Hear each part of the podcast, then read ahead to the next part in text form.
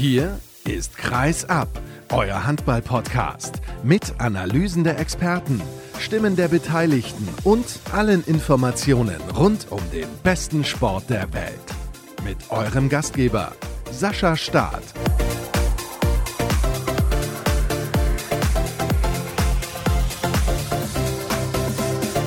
Mein lieber Schwan, das war aber ein Wochenende im Handball. Hallo und herzlich willkommen zur Episode 348 von Kreis ab zwei Wochen noch. Und dann steht die 350. Ausgabe an. Ihr könnt gerne weiter Vorschläge senden, wen ihr als Gast gerne dabei haben möchtet. Da freue ich mich sehr drüber, falls ihr euch sozusagen aktiv oder interaktiv, wie es so schön heißt, an dieser Sendung beteiligt.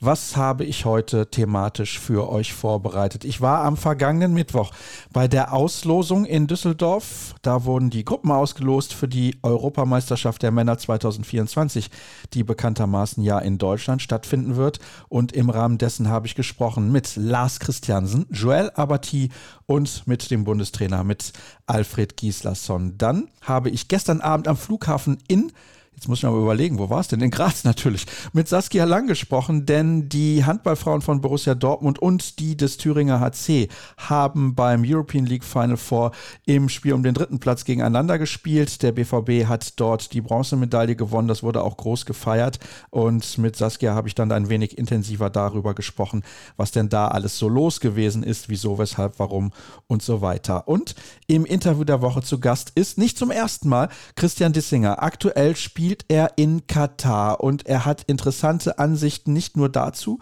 sondern auch zum Sport bzw. zum Handball natürlich ganz konkret auf dem Balkan. Da hatte er sich bei mir gemeldet, nachdem ich ja da zuletzt mit einem Kollegen drüber gesprochen habe. Und dann habe ich gesagt, ja, das ist doch interessant. Du hast da sehr gute Einblicke. Du hast einige Jahre in Skopje gespielt. Lass uns da doch mal drüber plaudern. Also das ein Interview der Woche, finde ich, was ihr euch auf gar keinen Fall entgehen lassen dürft. Und auch nicht entgehen lassen solltet ihr euch mein Gespräch mit dem Kollegen Marc Stevermüher vom Mannheimer Morgen. Moin Marc.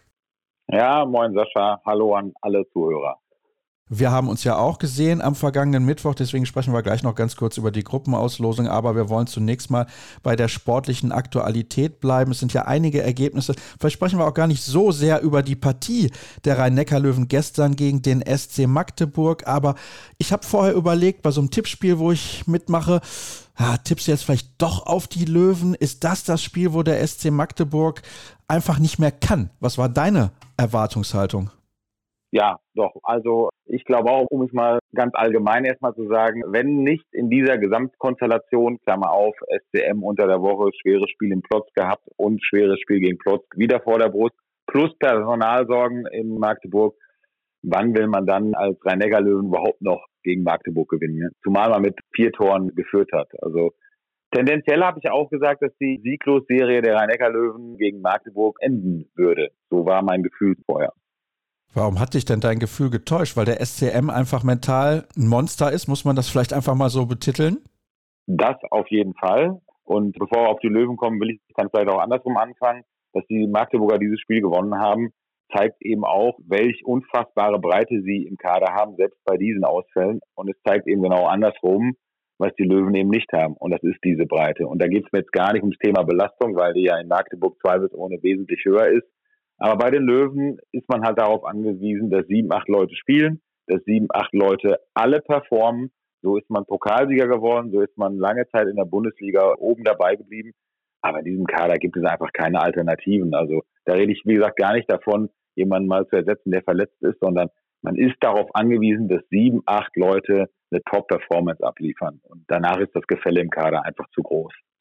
Lass uns aber gerade noch mal kurz beim SCM bleiben. Du hast es ja gesagt, unter der Woche gegen Wissapotzk unentschieden gespielt auswärts. Jetzt gibt es dann natürlich in ein paar Tagen das Rückspiel und es gab auch diese Meldung, dass vor allem Gisli Christiansson bis zum Saisonende fehlen wird. Das ist ein herber Schlag aus gleich mehreren Gründen, weil sie natürlich jetzt gute Chancen haben, ins Final Four der Champions League einzuziehen. Da sind sie noch nie mit dabei gewesen. Sie haben vor mehr als 20 Jahren die Champions League als erste deutsche Mannschaft zwar gewonnen, aber sie waren noch nie beim Champions League Final Four. Also es wäre ein großer Erfolg. Und ich hätte mir sogar vorstellen können, mit Gisli Christiansson natürlich, dass sie Außenseiterchancen haben, das Ding tatsächlich zu gewinnen, weil alle anderen Mannschaften ja den SC Magdeburg auch noch nicht so gut einschätzen können. Aber ich muss sagen, also Bergendahl ja dann auch verletzt, Weber verletzt, Saugstrup und Magnusson sind sowieso raus, dass man dann trotzdem bei den Rhein-Neckar-Löwen gewinnt. Wirklich Hut ab. Ja, Hut ab. Also Hut ab vor dieser Leistung. Ich glaube auch, dass der SDM das Final Four erreichen wird. Ich wünsche es ihm auch. Ich habe auch immer noch ein bisschen vor Augen, mit welcher einer Fairness und Größe der SDM diese wirklich unfassbar dramatische Pokalniederlage gegen die Löwen aufgefasst hat. Und deswegen kann man auch nicht nur durch die deutsche Brille, sondern auch insgesamt für dieses Gesamtauftreten, was ich da auch in Köln vor ein paar Wochen erlebt habe, dem SDM wirklich nur alles Gute wünschen. Und eigentlich muss man dem SDM auch einen Titel wünschen, ja, weil sie auch wirklich gegen die Löwen schon nah dran waren im Pokalfinale. Ja, sie können gerne die Champions League gewinnen. Das ist absolut in Ordnung, gar kein Thema. Aber jetzt wechseln wir dann sozusagen zu den Löwen. Und du hast es ja eben schon angesprochen. Klar, die Breite fehlt, da haben wir auch schon drüber diskutiert. Jetzt schaue ich mal auf die letzten Ergebnisse. Verloren zu Hause gegen Magdeburg, verloren zu Hause gegen Kiel, verloren bei den Füchsen, verloren zu Hause gegen Gummersbach. Okay, das war vor dem Pokal-Final vor. Aber das sieht aktuell nicht gut aus. Nö, Sieht nicht gut aus. Und jetzt kommt, glaube ich, auswärts Hannover und auswärts Melsung. Könnte dann noch so weitergehen. Ja, die Löwen sollten halt irgendwann dann doch mal zusehen, wieder ein Spiel zu gewinnen. Also wie gesagt, es gibt sicherlich für jedes Spiel so ein bisschen seine eigene Geschichte. In der Tat, über das Thema Breite haben wir gesprochen und es sind auch Spieler ausgefallen, immer mal wieder, mit Lagergren, Schäffert, Kohlbacher. Und wir haben auch gesehen, und da bleibe ich bei, und ich glaube, als wir vor sechs, sieben Wochen das letzte Mal telefoniert haben, hatten die Löwen gerade erstmals seit Monaten mal wieder verloren. Und da habe ich dir schon gesagt, sie werden auf keinen Fall um die Meisterschaft spielen. Dass sie jetzt sieben Spiele in Folge verlieren, hätte ich auch nicht gedacht. Aber man muss einfach konstatieren, die letzten drei Niederlagen, Magdeburg, Kiel und Berlin, diese drei Mannschaften sind auch einfach besser. Das waren in der letzten Saison die großen vier, kristallisiert jetzt sich dann zusätzlich mit Flensburg, obwohl die auch ein paar kleinere oder größere Probleme haben, heraus. Es sind auch in dieser Saison die großen vier und es werden auch in der nächsten Saison die großen vier bleiben. Da ist einfach noch, der Rückstand ist mutmaßlich kleiner geworden. Die Löwen täten auch gut daran, jetzt nicht noch Sechster zu werden, was ja durchaus möglich ist bei dem Restprogramm, weil so erfolgreich die Saison und es wird sie auch sein mit einem Pokalsieg, ist völlig klar, wird als eine erfolgreiche Saison in die Geschichte eingehen. Aber der Pokalsieg rechtfertigt dann ja am Ende auch nicht alles und entschuldigt auch nicht alles. Vor allen Dingen, wenn man bedenkt, wir würden vielleicht jetzt ganz anders reden, wenn David Späth nicht sieben Sekunden vor Schluss gegen Kai Smieten sieben Meter im Pokalfinale gehalten hätte. Ja, dann würden wir komplett anders reden, oder nicht? Ja, das glaube ich schon, ja. Jetzt hast du aber gerade gesagt, in der kommenden Saison wird das auch so bleiben. Die haben aber jetzt schon auf dem Transfermarkt durchaus zugeschlagen.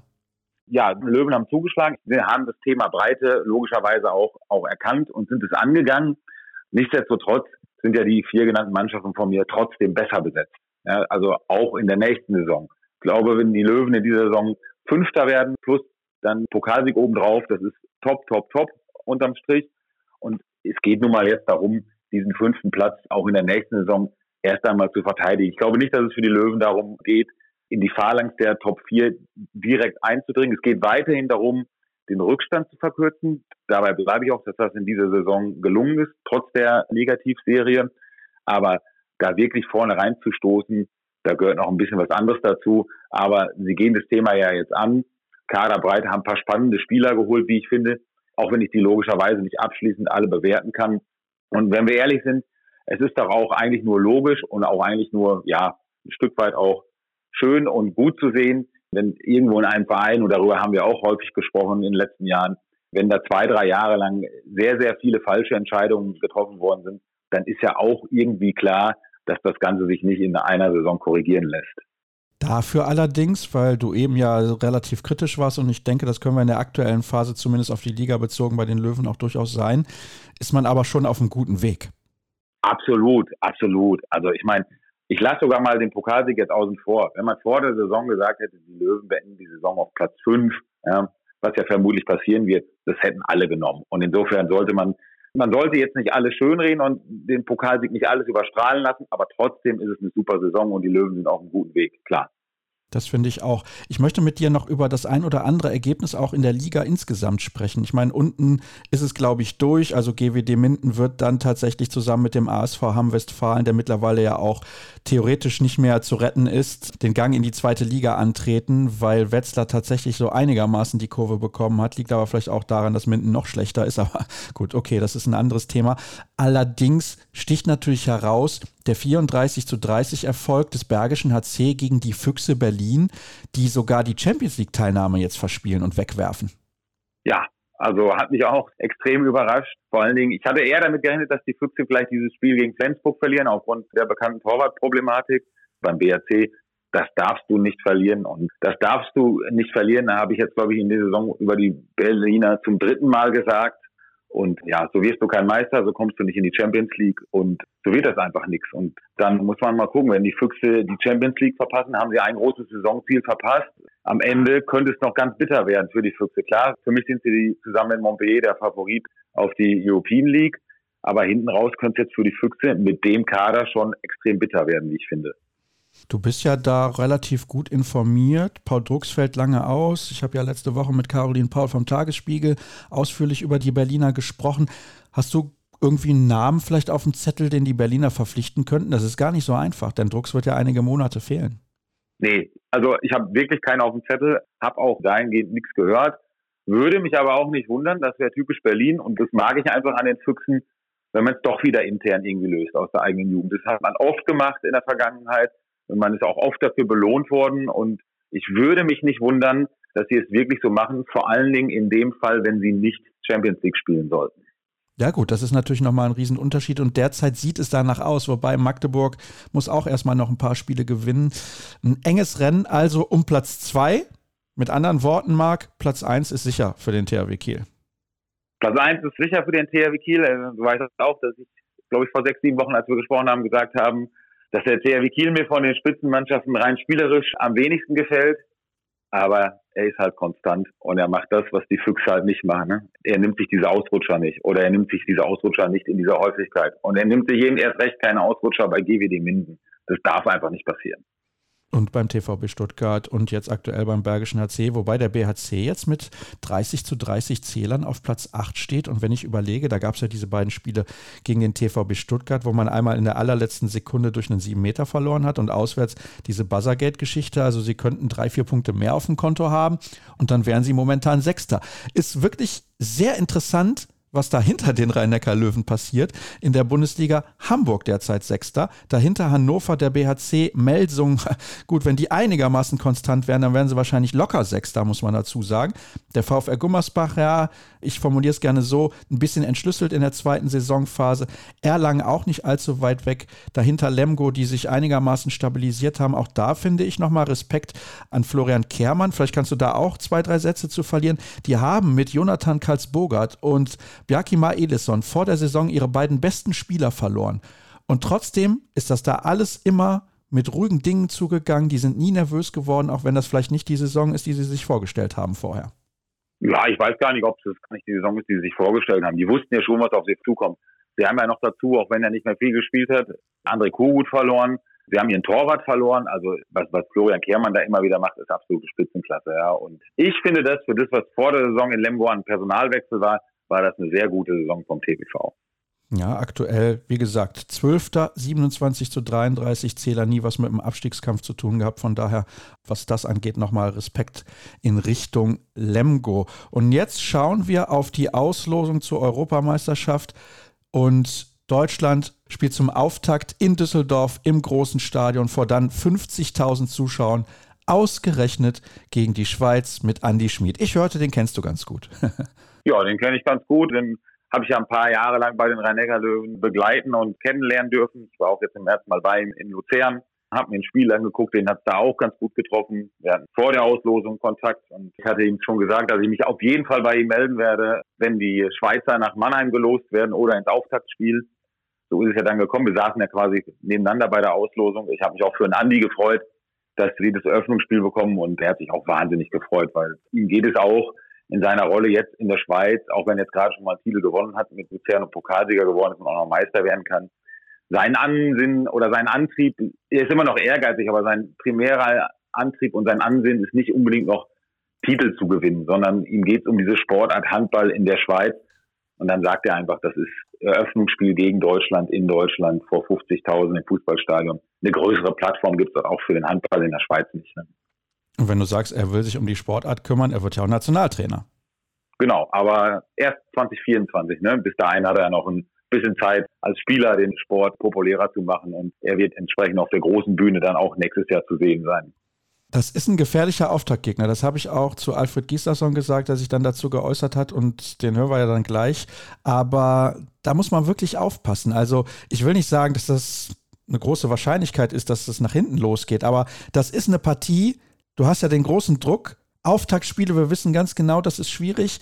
Alle erwarten einen Sieg der deutschen Mannschaft und dann spielst du gegen die Schweizer, die viele gute Spiele haben. Also das sollten wir nicht unterschätzen. Ja, die haben viele gute Spieler. Ich trete aber Andi auch nicht zu nah, wenn ich jetzt sage, Andi spielt auch nicht mehr so, wie er vor zwei, drei Jahren noch gespielt hat. Aber im einen Spiel kann er sowas logischerweise immer noch mal rausfeuern. Nichtsdestotrotz, ich meine, wir haben auch Andreas Michelmann gehört, das Ziel ist klar, Medaille hin oder her. Und dann darf man ja auch sich gegen die Schweiz keine Blöße geben. Das ist ja vollkommen klar. Das sollte man auf gar keinen Fall. Die Franzosen sind ja noch in der Gruppe und Mazedonien. Das sind zwei komplett unterschiedliche Gegner. Mazedonien sollte man auf jeden Fall schlagen. Da bin ich fest von überzeugt. Die haben auch nicht mehr die Qualität der vergangenen Jahre. Aber gegen Frankreich ist natürlich ein Kracher. Ich muss ganz ehrlich sagen, ich finde es gut, wenn man die früh im Turnier spielt, weil sie in der Regel immer ein bisschen brauchen, um reinzukommen. Genauso sehe ich das auch und wir haben das auch 2019 gesehen. Da hatten wir die Franzosen auch bei der Heim-WM in der Vorrunde. Unentschieden ist es damals in Berlin ausgegangen. Ich glaube, irgendwie in der letzten Sekunde haben die Franzosen noch ausgeglichen. Es ist besser, gegen die in der Vorrunde zu spielen, ja. Und jetzt schauen wir nochmal auf die Mannschaften, auf die man dann im weiteren Verlauf trifft. Unter anderem ja Spanien. Und dann gibt es noch eine relativ ausgeglichene Gruppe. Da muss ich jetzt gerade mal schauen, ob ich schnell genug bin welche Gruppe das ist. Das ist die Gruppe C mit Island, Ungarn, Serbien und Montenegro. Da würde ich jetzt aktuell sagen, die Isländer sind stark einzuschätzen, immer. Die Ungarn, die können in einem Spiel auch mal einen raushauen. Serbien hat sich zuletzt auch deutlich verbessert gezeigt. Montenegro schätze ich nicht so stark ein. Aber da kommen auf jeden Fall zwei gute Mannschaften aus der Gruppe B würde ich jetzt aktuell behaupten, kommt noch Kroatien mit in die deutsche Hauptrundengruppe. Das ist nicht ohne. Das ist nicht ohne, nein. Aber es ist andersrum auch nicht Schweden dabei und auch nicht Dänemark dabei. Und das sind ja nun mal die Mannschaften, gegen die wir uns zuletzt sehr, sehr chancenlos präsentiert haben. Es ist trotzdem alles knifflig. Es ist mehr oder weniger dann auch in der Hauptrunde. Aber das ist eigentlich der Klassiker bei einer EM. Es ist dann kein Spiel mehr dabei, wo du irgendwie sagen kannst, das gewinnen sie auf jeden Fall. Das ist alles irgendwie unangenehm und alles irgendwie knifflig. Und trotzdem nehmen wir mal Frankreich auf der Turnierhälfte raus, für meine Begriffe, ist keine Mannschaft dabei, wo ich sage, da sind die Deutschen absolut chancenlos und sie können jetzt schon sagen, dass sie keine Chance haben, die K.O.-Runde zu erreichen. Ja, das glaube ich auch, also dass da Chancen bestehen. Aber Stand 15. Mai, 11.34 Uhr an diesem Montag. Glaubst du, das wird klappen? Ich habe schon einige Zweifel. Ich habe aber auch rausgehört, dass es den einen oder anderen Rückkehrer geben wird natürlich Henrik Pekeler, da wird häufig drüber gesprochen. Ich weiß nicht, ob ich das gut finden soll fürs Mannschaftsgefüge. Und ja, nicht nur er ist gefallen als Name, was mögliche Rückkehrer angeht. Was hast du denn da so gehört? Ja, Pekeler hört man seit längerer Zeit. Grundsätzlich finde ich, dass es einfach mal einer zeitnahen Klärung bedarf bei dieser Personalie. Ja, also Peke hatte sich im Januar geäußert, er war, glaube ich, auch lange verletzt, oder nicht glaube ich, sondern weiß ich. Aber da bedarf es auch einer gewissen Klarheit, ja, und nicht, dass dieses Thema immer, immer wieder hochkocht. Und wenn wir wenn wir dann von Klarheit reden, bedarf es wahrscheinlich auch einer Klarheit immer vorausgesetzt. Deutschland qualifiziert sich für die Olympischen Spiele, dass man dann auch davon spricht, es ist nicht nur ein Comeback für eine Europameisterschaft, sondern es ist ein Comeback in der Nationalmannschaft. Ja, also ich finde, das muss schon irgendwie geklärt werden und zwar nach Möglichkeit auch schon bevor jetzt der nächste Lehrgang im, wann ist der überhaupt im November ansteht, das sollte man halt schon mal vorher kommunizieren. Das täte, glaube ich, allen gut, allen Beteiligten. Ja, das glaube ich schon. Also man braucht in der Causa eine Klärung und sicherlich müsste man das Thema Fabian Wiede auch nochmal aufgreifen. Er spielt jetzt ehrlicherweise nicht gerade so in Berlin, als dass man sagen müsste, man müsste ihn um jeden Preis nominieren. Alfred Gislason ist ja auch bei einer der letzten Pressekonferenzen mal zu ihm befragt worden, hat er recht kurz und knapp darauf geantwortet, worauf sich ja auch nochmal herauslesen lässt, dass er nicht sonderlich begeistert ist davon, dass Fabian Wiede jetzt mehrfach abgesagt hat, was ich absolut verstehen kann aus Alfreds Sicht, aber ich glaube trotzdem, dass Fabian Wiede diese Nationalmannschaft besser machen würde, weil halb rechts haben wir einfach echt ein Thema. Und selbst wenn ich gerade gesagt habe, dass Fabian Wiede gerade nicht so überragend spielt, aber wir haben ja doch sehr oft auch im Januar bei der EM gesehen, dass wenn es eng wurde, dass wenn es knapp wurde, es sich alles auf Juri Knorr konzentriert hat und man ihm immer den Ball gegeben hat. Und ja, der Junge ist 22, nee, jetzt ist er 23 Jahre alt und Fabian Wiede, da hättest du auch einen, der macht sich halt jetzt mal salopp gesagt nicht in die Hose und übernimmt auch mal Verantwortung. Ja, das auf jeden Fall. Ich meine, er war auch ein All-Star bei der WM 2019, hat jede Menge Erfahrung bei großen Turnieren, ist Europameister geworden 2016. Also der weiß ganz genau, wo der Hase langläuft. Ja, eben. Und deswegen würde ich ihn auch nominieren. Zumal wir jetzt, wenn wir die anderen Spieler auf halb rechts nehmen, gleich ich Renas Uschin sehr angenehm, erfrischend, überraschend, gut fand, kann man sogar diskutieren, ob man überhaupt noch ihn im Sommer die U21 WM spielen lassen soll oder ob man nicht gleich sagt, wir planen ihn schon für den Januar ein, finde ich dass man diese Debatte führen kann. Natürlich weiß ich auch, dass der DRB gerne diese Heim-WM gewinnen möchte. Aber halbrechts haben wir echt ein Thema, finde ich. Und dann kann man auch über Wiede diskutieren und seine Rückkehr. Wer ist aktuell für dich der große Favorit, wenn es darum geht, dieses Turnier im nächsten Jahr zu gewinnen, wenn du dir eine Mannschaft nur rauspicken darfst? du weißt, dass ich ähnlich wie zu Andy Schmiede auch einen langjährigen und guten Draht zu Nikola Jakobsen habe. Und er hat nun mal auch, also ich halte ihn für den besten Trainer der Welt. Und er hat nun mal auch den besten Kader der Welt bei den Nationalmannschaften. Und wenn das beides zusammenprallt, sind sie immer der Goldfavorit. Vertrag bis 2030 verlängert, mein lieber Scholli. ja, man scheint zufrieden mit ihm zu sein. Und ich habe ja auch im Januar und Dezember mit ihm gesprochen, Januar, Dezember. Er ist sehr, sehr, sehr zufrieden auch mit seinem neuen Leben einfach, ja. Ich finde, da kann man auch durchaus mit zufrieden sein. Ich meine, er ist jetzt dreimal Weltmeister geworden, macht solide Arbeit. ja, solide. Ich glaube, das wäre noch ein bisschen untertrieben. Er macht sehr, sehr, sehr gute Arbeit bei den Dänen. Die Dänen sind sehr zufrieden mit ihm. Die Spieler, egal wen man fragt, loben ihn in den höchsten Tönen.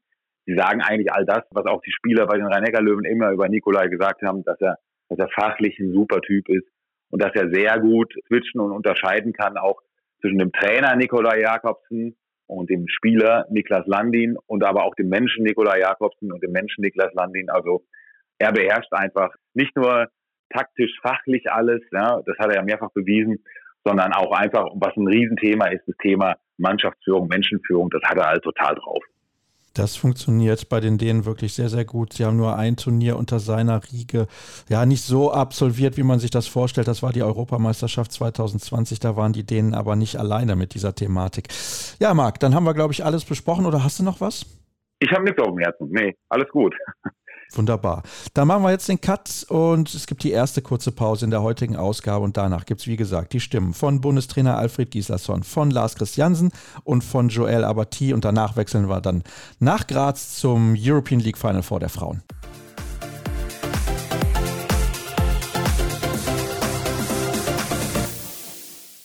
Alfred Gislason, heute die Auslosung hier in Düsseldorf. Frankreich war direkt das erste Los. Was war denn der erste Gedanke? Ja, eigentlich. Wir wussten, dass entweder Frankreich oder Spanien kommt. Wie Andi Müller damals gesagt hätte, Hauptsache Italien. Aber, aber, aber, nee, das war eigentlich egal, fand ich. Also es sind zwei Weltklasse-Mannschaften, die kommen würden. Und wussten, das ist ein bisschen andere Spielweise, aber egal, welche von den beiden, das wäre Weltklasse. Ich hatte ja vorher getippt, dass wir die Franzosen bekommen. Ich habe sogar auch getippt, dass wir die Schweizer bekommen für das Öffnungsspiel. Also lag ich da, äh, habe ich, äh, wir haben erstmal nur so wildes Tippen, aber trotzdem habe ich da Glück gehabt. Ja, und Mazedonien ist natürlich der Gegner, der schwerer auszurechnen ist oder äh, die sind sehr talentiert, relativ junge Mannschaft. Aber die Schweizer kennen wir schon ein bisschen besser und ich denke, gerade für so ein Öffnungsspiel eine gute Mannschaft, die man ja so sagen wir, ähnlichen Spielstil hat wie man selbst, ist besser als sehr große Unbekannte. Wir wissen, wir müssen halt gut spielen.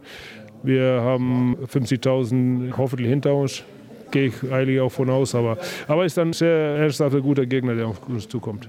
Ist ein guter Gegner, aber ist auch ein gefährlicher Gegner. Also, weil du gerade gesagt hast, okay, man kann auch gegen Außenseiter spielen und dann ist man der klare Favorit, aber Schweiz ist gefährlich. Natürlich, die sind auch sehr gefährlich und da müssen wir auch richtig gut spielen. Also, aber ja, von daher wissen wir, dass wir sehr konzentriert zur Sache gehen müssen. Und weil vielleicht haben wir Glück und wir haben Georgien oder, oder sowas. Aber das ist ein, ein völlig unbekannter Gegner. Jetzt kommt eine sehr ja, bekannte Größe auf uns zu und da müssen wir halt gut ins Turnier starten.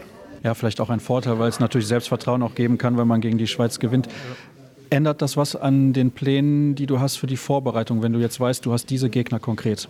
Nein, überhaupt nicht. Wir werden zwei Spiele am 4. und 6. zu Hause in Deutschland, in Flensburg und Kiel in Vorbereitung haben.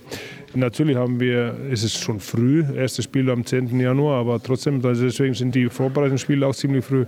Aber ändert sich überhaupt gar nichts und spielen dann gegen eine, am 4. und 6. gegen eine europäische Spitzenmannschaft und von daher ja, ist das eine ideale Vorbereitung, denke ich, auf das Spiel gegen die Schweiz. Jetzt ist der Turnierstart ja noch einige Monate weg.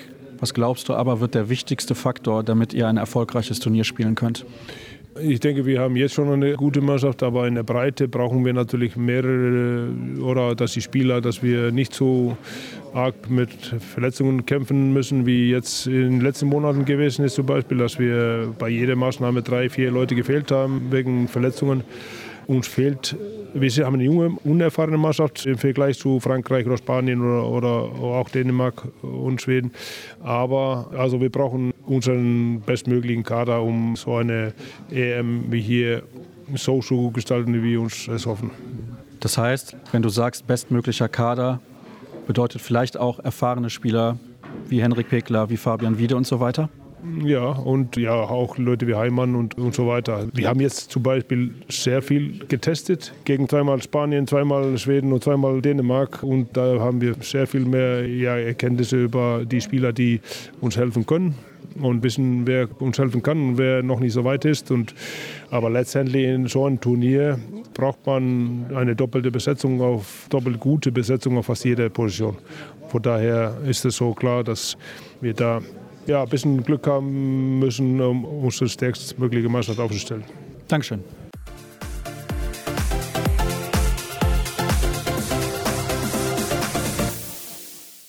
Joel Abati, erstmal willkommen hier in Deutschland. Wann bist du das letzte Mal in Deutschland gewesen?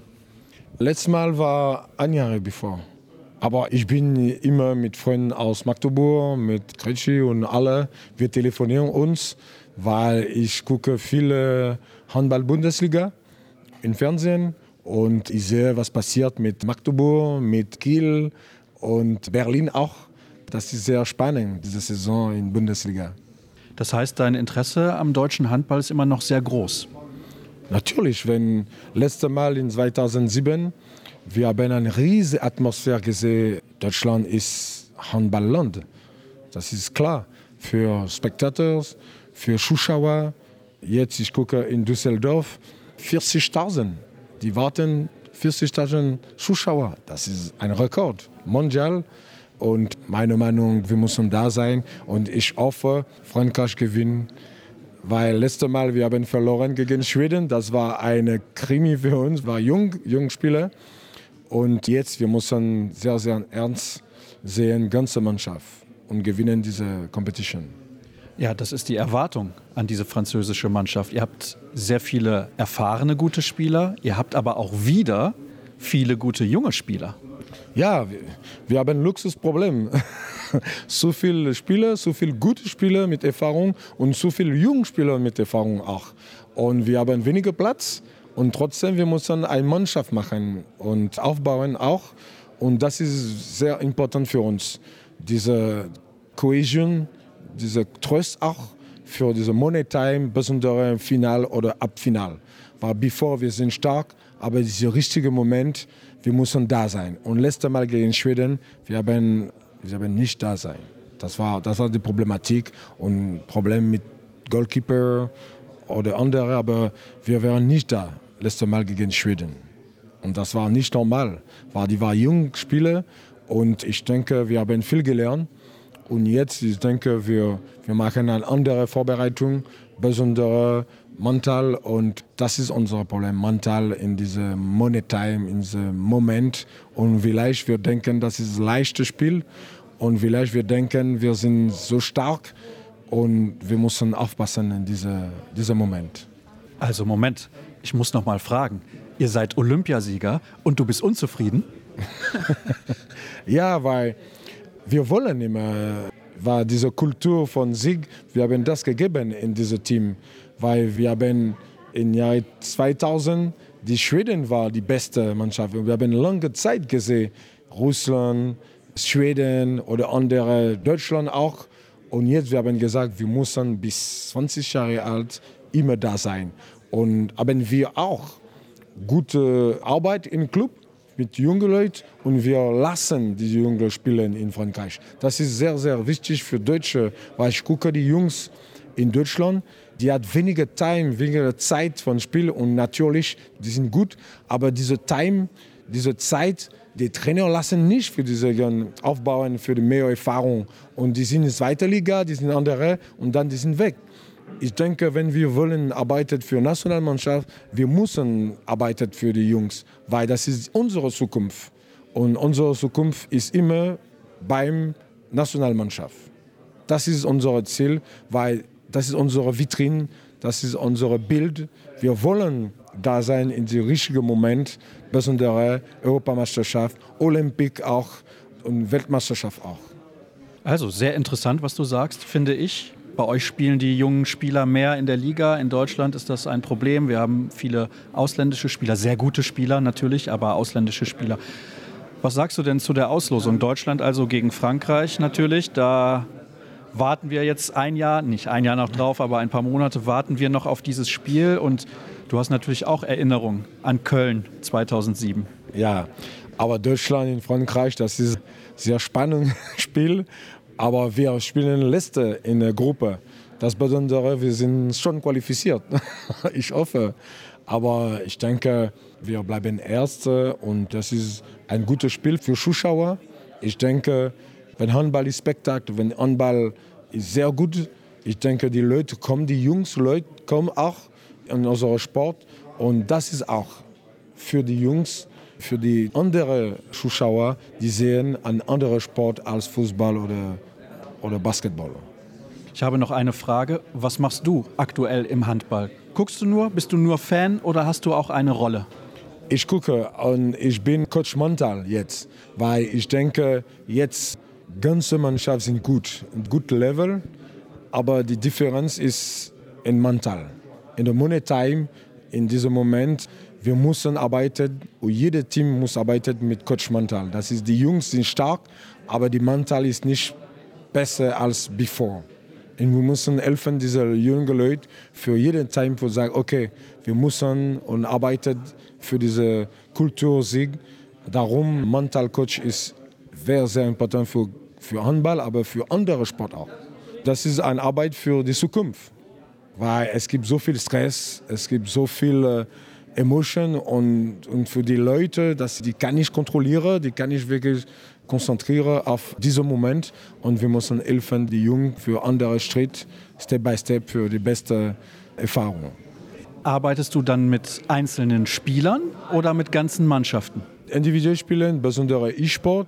Ich spiele für Handball auch, Handballspieler, aber das bleibt immer sekret, weil natürlich, ich möchte gern arbeiten für Nationalmannschaft aber ich muss langsam, weil das ist ein anderer Job, nicht Techniker, aber für das ist andere, nicht Techniker, aber für, für individuell auf unsere Personality, Ziel und auf Ambition auch.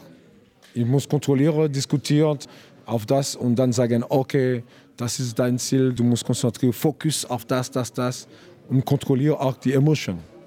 Sehr spannend. Schön, dass du dir die Zeit genommen hast. Merci beaucoup. Dankeschön, merci.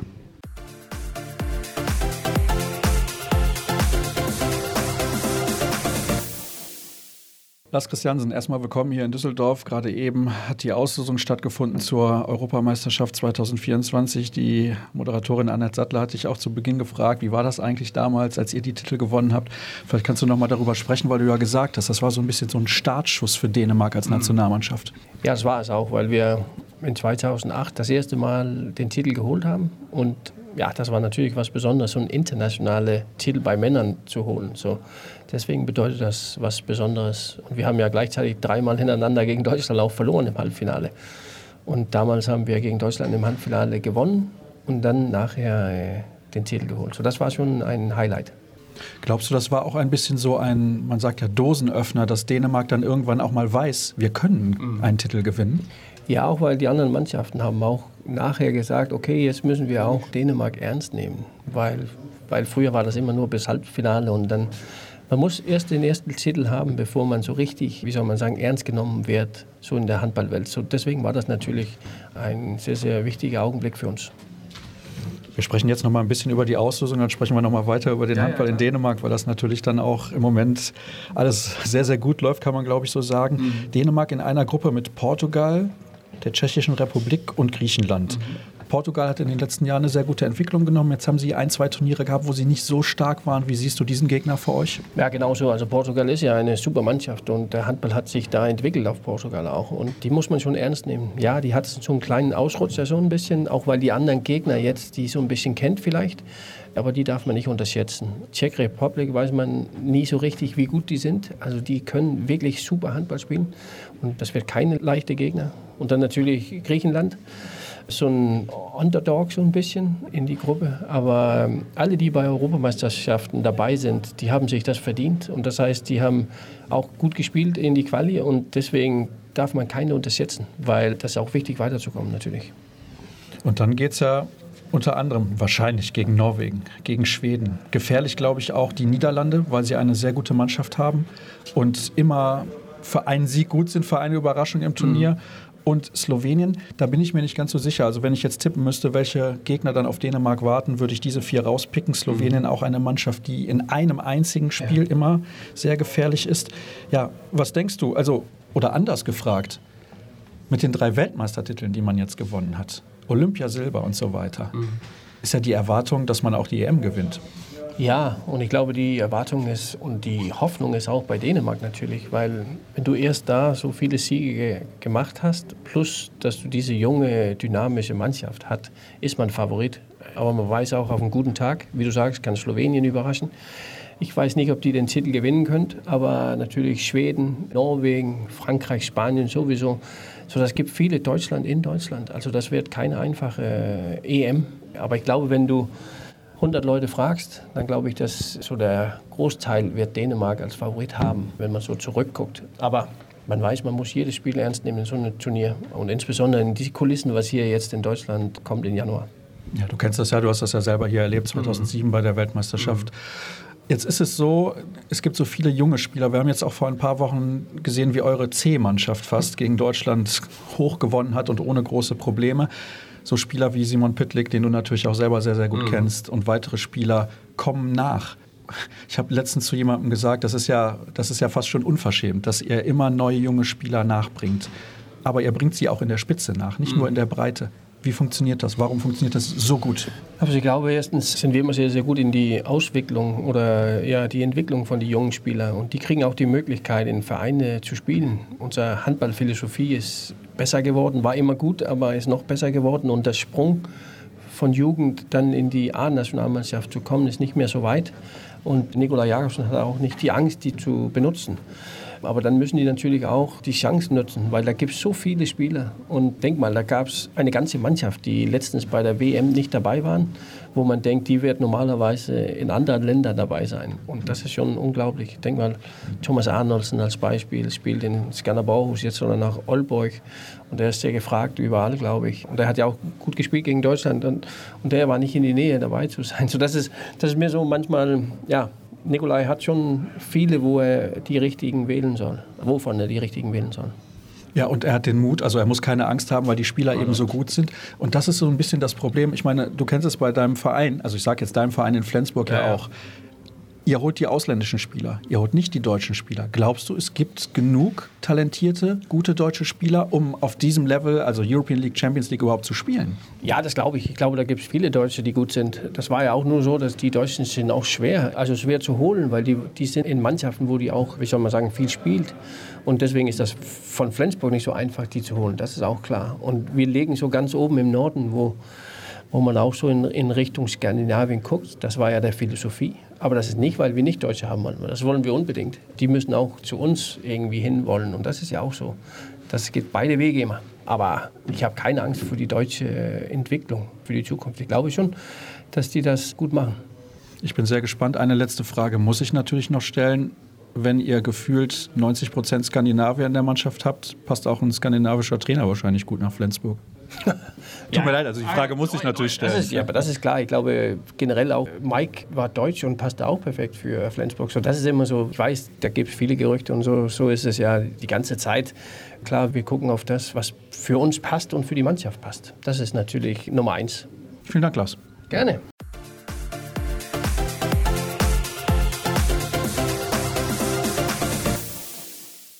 Saskia Lang steht bei mir, die in der Vergangenheit häufig die Spiele von Borussia Dortmund international mit mir am Mikrofon begleitet hat. Und wir waren jetzt mit dem Verein zusammen hier in Graz. Du bist dazu noch ehemalige Spielerin des Thüringer HC und hast natürlich dieses Finalwochenende sehr genau beobachtet. Und darüber möchten wir in den kommenden Minuten sprechen. Am Ende feiert der BVB den dritten Platz mit einem, ja dann doch, glaube ich, souveränen Sieg gegen den Thüringer HC, auch wenn er hart erkämpft war. Wir müssen aber natürlich mit den Halbfinals anfangen. Lass uns beginnen mit dem Spiel deines Ex-Clubs des Thüringer HC gegen ICAST. Eigentlich ist der THC gut reingekommen und dann gab es eine Phase mit vielen, vielen Fehlern und dann hat die Qualität gefehlt. Kann man das so einfach zusammenfassen? Auf jeden Fall. Vor allem hat sich das ganze Wochenende über gezeigt, dass der THC gerade sehr zu kämpfen hat, vor allem mit den Abschlussquote, die sie jetzt auch am heutigen Tage beim Spiel um Platz 3 gegen Dortmund auch gezeigt haben. Sie haben viel zu viele Fehler gemacht bevor ich hierher gereist bin und mir die, die Halbfinalpartien eigentlich angeschaut habe, habe ich gesagt, dass THC es ziemlich schwer hat gegen ICAS, weil ich glaube, das ist eine richtig gute Mannschaft, haben sie auch heute gezeigt. Und dass da richtig viel zusammenlaufen muss. Und, aber wenn man das Halbfinale von THC gesehen hat, dann war auf jeden Fall ein Sieg möglich. Und es war nicht so weit weg, wie man sich vielleicht im Vorhinein ausgerechnet hat. Und deswegen ist es umso mehr schade, dass es der THC dann eigentlich so ein bisschen in der eigenen Hand verspielt hat mit vielen Fehlern und mit ja, Oh, du bist abgelenkt von der Musik? Ja, sorry. ja. Dortmund feiert gerade zu Recht den dritten Platz, vor allem weil man mit sehr viel Vorfreude zu diesem Wochenende hingearbeitet hat, glaube ich, und das eigentlich erfolgreich abschießen wollte und zumindest geschafft hat, im Gegenüber vom THC heute eine, eine optimale Leistung und vor allem auch die Emotionen und die Aggressivität auf den Platz zu bringen, das Halbfinale abzuschütteln und dann haben sie heute hervorragend ein Spiel um Platz 3 gewonnen. Deswegen dürfen sie auch zu Recht feiern. Ja, aber so weit sind wir noch nicht. Wir sind ja noch beim Halbfinale des THC. Du hast gerade tatsächlich gesagt, die hatten Chancen, ICAS zu schlagen. Auf jeden Fall. Also wie gesagt, ich hätte es vorher nicht für möglich gehalten. Ich habe gedacht, dass beim THC ziemlich viel zusammen, gut zusammenlaufen muss, damit man den ICAS schlägt. Gerade war es aber so, dass sie sich eigentlich selber mit Fehlwürfen, gerade von außen war die Quote zu schlecht, auch gerade heute im Spiel um Platz 3. Das hat sich durchs ganze Wochenende gezogen und ICAS war dann doch nicht so die Übermannschaft, wie ich sie erwartet hätte. Deswegen ist es ziemlich traurig, dass wir dann gar keine deutsche Mannschaft in dem Finale hatten. Denn Borussia Dortmund hat trotz einer Fünf-Tore-Führung Mitte des zweiten Durchgangs gegen Nyköping das Ding noch aus der Hand gegeben. Dann sehr, sehr bitter natürlich im Sieben-Meter-Werfen verloren. Wir sprechen gleich noch über einzelne Situationen. Warum aus deiner Sicht hat der BVB fünf Tore plus weggegeben? Weil er, also ich glaube, wir waren im Rückraum auch einfach nicht so, ich sage ich schon wieder wir, aber nach so einem Wochenende mit dem BVB in einem Flieger darf man, glaube ich, schon mal wir sagen. Unheimlich gut und stark angefangen, gerade auch Dana Bleckmann, die da die, die Verantwortung übernommen hat, weil Alina nicht gleich von Beginn an gestartet ist. Und dann hat man wirklich gesehen, dass dann auch die Körner gefehlt haben hinten raus. Dann kommen unüberlegte, überhastete Abschlüsse, viele unnötige Fehler und dann ist da dann natürlich ein Gegner gegenüber, der auch mal gut und gerne gewinnen kann war jetzt unnötig, aber am Ende ist es auch ein Halbfinale in der European League. Da darf auch mal ein guter Gegner dann auch einen fünf Tore Rückstand aufholen und das hat passiert.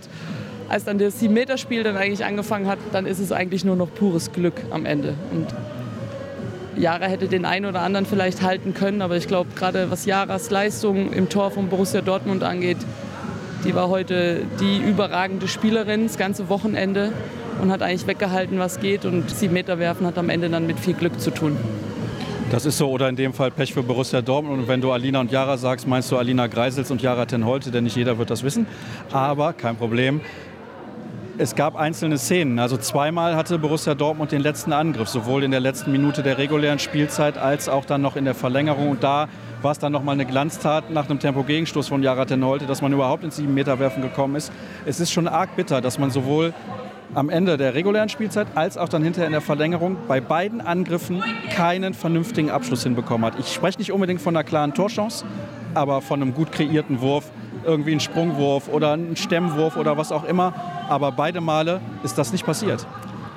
Ja, aber wie ich gerade gesagt habe, Borussia Dortmund ist dann, was die Qualität im Rückraum betrifft, dann doch ziemlich auf, auf dünnen Beinen gestellt. Also da ist viel Verantwortung auf, auf wenige einzelne Spielerinnen und die haben da auch eine eine lange Saison in den Knochen und jetzt auch das Highlight, was dann auch die Halbfinalspiele dann ziemlich gezeigt hat, dass dann auch innerhalb von dem Spiel dann ziemlich schnell die Kräfte schwinden. Und das macht den Sport Handball, wenn ich jetzt mal ganz neutral sprechen darf, gerade auch aus, dass genau dieses Halbfinale, das mir ein bisschen gefehlt hat bei THC gegen ICAS, diese Spannung und dieses, was, was ein Halbfinale ausmacht, da war eigentlich relativ schnell klar, wer als Sieger vom Feld geht. Und das, das Halbfinale, wie es Borussia Dortmund und Nykobing dann gezeigt hat, das war eigentlich genau das, was unseren Sport ausmacht. Und dass da, da keine freien Würfe mehr aufs Tor kommen oder vielleicht da den kühlen Kopf nicht mehr bewahrt wird. Dafür haben sie dann eine, eine Jara Ten Holte hinten im Tor gehabt, die dann einen Ball weghält. Und dann kommt das unglückliche 7-Meter-Werfen. So ist der Sport nun mal. Ja, nur Lena Hause hat für Borussia Dortmund verwandelt. Alle anderen Schützinnen haben tatsächlich verworfen ist müßig jetzt darüber zu diskutieren, aber es gab ja noch eine interessante Szene, da hat im Nachhinein im Prinzip niemand drüber gesprochen. Ende erster Halbzeit, es gibt einen Freiwurf für die Däninnen und ich meine, wenn ich mich recht entsinne, war es Christina Christiansen, die Spielmacherin, die in der zweiten Halbzeit beim 7 gegen 6 von Nyköping nochmal eine ganz entscheidende Rolle gespielt hat, nicht als Torschützin, aber als Strategin wirft den Freiwurf direkt ins Gesicht von Alina Greisels. Also ich habe es mir hinterher auch nochmal angesehen. Und ich sage nicht, es muss zwei Minuten sein oder rot. Aber was mich stört, wir haben einen Videobeweis hier bei diesem Turnier. Warum guckt man sich die Szene nicht nochmal an und was sagst du dazu? Nicht als Bewertung, aber wir haben Videobeweis, darum geht es mir. Mein erster Gedanke war genau derselbe wie du, weil ich von der Tribüne aus auch das Gefühl hatte, dass vielleicht Alina ein Stückchen zu nah an Mulle, wie man sie nennt, in Dänemark dran stand. Aber ich fand es super gut von den Schiedsrichterinnen mit Fingerspitzengefühl auch zu sehen, dass Alina relativ schnell wieder aufgestanden ist und sich mit Mulle, mit Christiansen dann eigentlich auch sofort sorry gesagt hat und sich in den Armen lag. Und das ist eigentlich das, was ich dann im Nachhinein höher bewerte, zu sehen, okay, das war definitiv keine Absicht von ihr. Also das sage ich auch nicht. Entschuldigung, es geht nicht um Absicht. Aber es ist ein freier Wurf, keine Behinderung und dafür gibt es Regeln. Aber das ist ein anderes Ding. Mir geht es darum, warum guckst du es dir nicht nochmal an?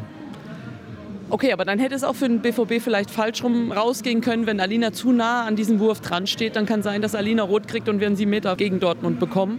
So, ich fand die, die Situation, ja, es gibt Videobeweis, um genau solche Dinge aufzudecken, aber ich fand genau dieses Fingerspitzengefühl, was die Schiedsrichterinnen da gezeigt haben, dass die Spielerinnen nicht, es gab keine Situation, wo die irgendwie sauer aufeinander waren, sondern die sind sich eigentlich haben sorry gesagt, sind dann Arm in Arm irgendwie in die Halbzeitpause rausgelaufen und fand ich dann war der höhere Stellenwert, dass, dass man da eine der stärkeren Spielerinnen und den stärksten Spielerinnen, die da auf dem Feld sind, eine von beiden auszustellen.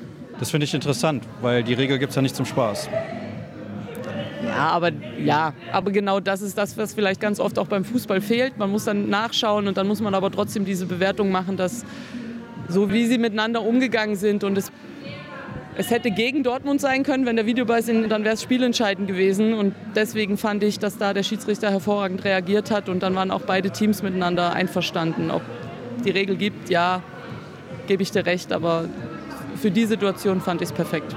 Ist okay, du kannst deine Meinung haben. Ich habe eine andere, insbesondere weil ich halt dann auch nochmal die Zeitlupe direkt danach gesehen habe. Und für mich ist es eine zwei Minuten Zeitstrafe. Über Rot kann man diskutieren. Da bin ich nicht regelfirm genug, um das zu beurteilen final, aber eine Zeitstrafe war es aus meiner Sicht auf jeden Fall. Und Christiansen war halt die entscheidende Spielerin dann im 7 gegen 6. Sie hat quasi gar nicht aufs Tor geworfen, aber sie hat ihre Halben sehr, sehr gut eingesetzt und deswegen hat der BVB am Ende das Spiel dann ja auch verloren. Wir springen zum Spiel um Platz 3, das bestimmt wurde von einer Spielerin, eben hast du schon gesagt, Jara Tenholte, über das ganze Wochenende. 24 Paraden, 53 Prozent Fangquote. Ich kann mich nicht erinnern, wann ich das letzte Mal so eine Torhüterleistung gesehen habe, generell. Niklas Landin hat, glaube ich, zwei, dreimal in dieser Saison schon auf diesem Niveau gehalten. Aber das war unfassbar. Wie ich vorhin gesagt habe, Jara war auf jeden Fall die entscheidende Spielerin, auch dass am Ende den Platz 3 für sich entscheiden konnte. Aber es gibt so viele andere Situationen, in denen sie einmal dafür gesorgt hat, den letzten Gegenstoß, den sie gehalten hat, damit man überhaupt so weit gekommen ist. Andere könnten sagen, sie könnte noch einen mehr halten, damit man am Ende ins Finale einzieht. Auf der anderen Seite, gerade weil es mein Ex-Club ist, habe ich natürlich auch ein bisschen mit dem THC mitgefiebert. Ich, jede Sportlerin oder jede Handballerin, die die Situation schon mal hatte, weiß, was ist, wenn auf der anderen Seite eine Torhüterin steht, die die Bälle anzieht. Der Trainer rastet fast aus draußen mit. Ich habe ganz oft Herbert Müller auch beobachtet, der natürlich immer wieder die, die, die Handbewegung gemacht hat, die nun mal Jahre auszeichnet, mit dem Hampelmann nach oben und jeder schießt immer wieder halb hoch und die hat ja unfassbare Bälle gehalten. Heute hatten die THC-Spielerinnen auf jeden Fall kein Wurfglück auf ihrer Seite und die, die sie halten musste, hat dann Jahre dazu noch gehalten. Deswegen kann man eigentlich Jahre nur gratulieren und vor allem auch, dass sie heute jetzt feiern können nach dem unglücklichen Halbfinalausscheiden. Jetzt. Was mir einige Spielerinnen hinterher in der Mixzone gesagt haben, war, wir haben das rechtzeitig abschütteln können, weil das ist natürlich emotional schon eine harte Sache, wenn du im 7 Meter werfen rausfliegst und du eigentlich weißt, du hast es selber mehr oder weniger weggeworfen nach dieser ja, klaren Führung gibt es im Handball nach 45 Minuten wahrscheinlich nicht, aber so war es ja dann mehr oder weniger. Das haben sie sehr gut auf die Platte bekommen und sie waren aus meiner Sicht deutlich aggressiver und auch noch ein bisschen frischer vom Kopf her als der THC. Und ich weiß ja nicht, was außer Jaraten heute so den Ausschlag gegeben hat. Wo hast du da die entscheidenden Punkte ausgemacht? Ich habe mich auch nach dem Halbfinalspiel auch mit ein paar THC-Spielerinnen unterhalten und das ist eigentlich genau das, was du gerade erwähnt hast. Man hatte nie so richtig beim THC das Gefühl, dass sie erstens die Halbfinal Pleite abschütteln konnten schnell. Aber auch das war so ein Grund, warum man vielleicht gegen ICAST auf THC-Seite nicht die Oberhand behalten konnte, weil da vielleicht auch Mut gefehlt hat und diese Aggressivität, dieses Heiße, was man beim BVB auch von der ersten Sekunde an gemerkt hat. Die sind in die Halle reingehauen und man hat gespürt, die wollen dieses Scheißding gewinnen.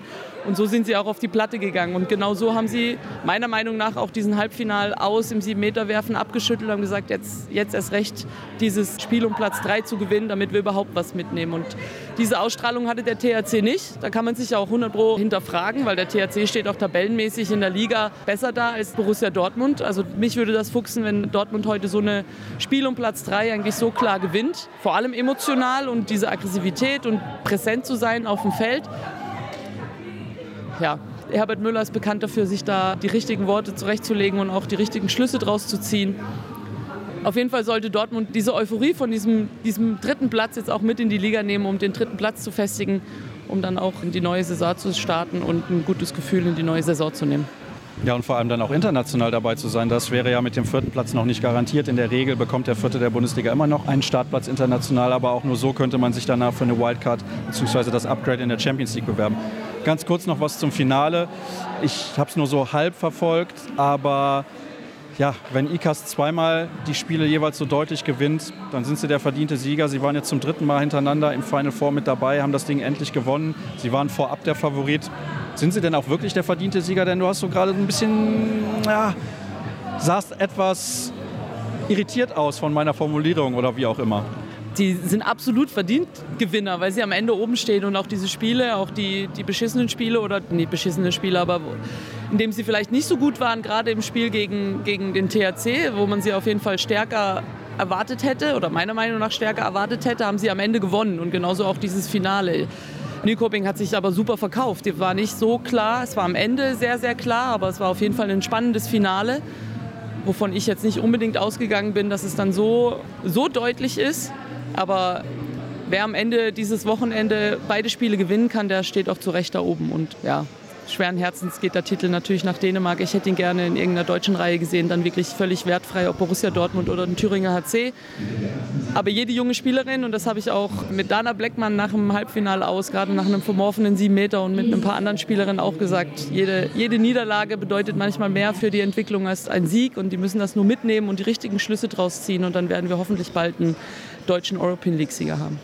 Ja, ich bin auch relativ ich will nicht sagen begeistert von dem Kader, den Borussia Dortmund für die kommende Saison zusammengestellt hat, aber nach den prominenten Abgängen, die es geben wird, denke ich, sieht das nicht so schlecht aus. Ja, Saskia, die Musik ist aus.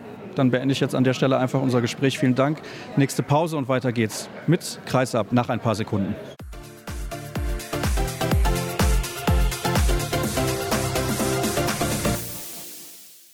Zeit fürs Interview der Woche, auch in dieser Ausgabe. Das ist ja logisch und ihr kennt das. Vorab gibt es ein bisschen Werbung für patreon.com slash kreisab. Da könnt ihr gerne jeden Monat ein paar Euro an diesen Podcast spenden und die werden dann, hoffe ich zumindest, halbwegs sinnvoll eingesetzt. Und ihr dürft uns gerne folgen auf den sozialen Kanälen bei Facebook, Twitter, YouTube und vor allem auch bei Instagram unter dem Hashtag bzw.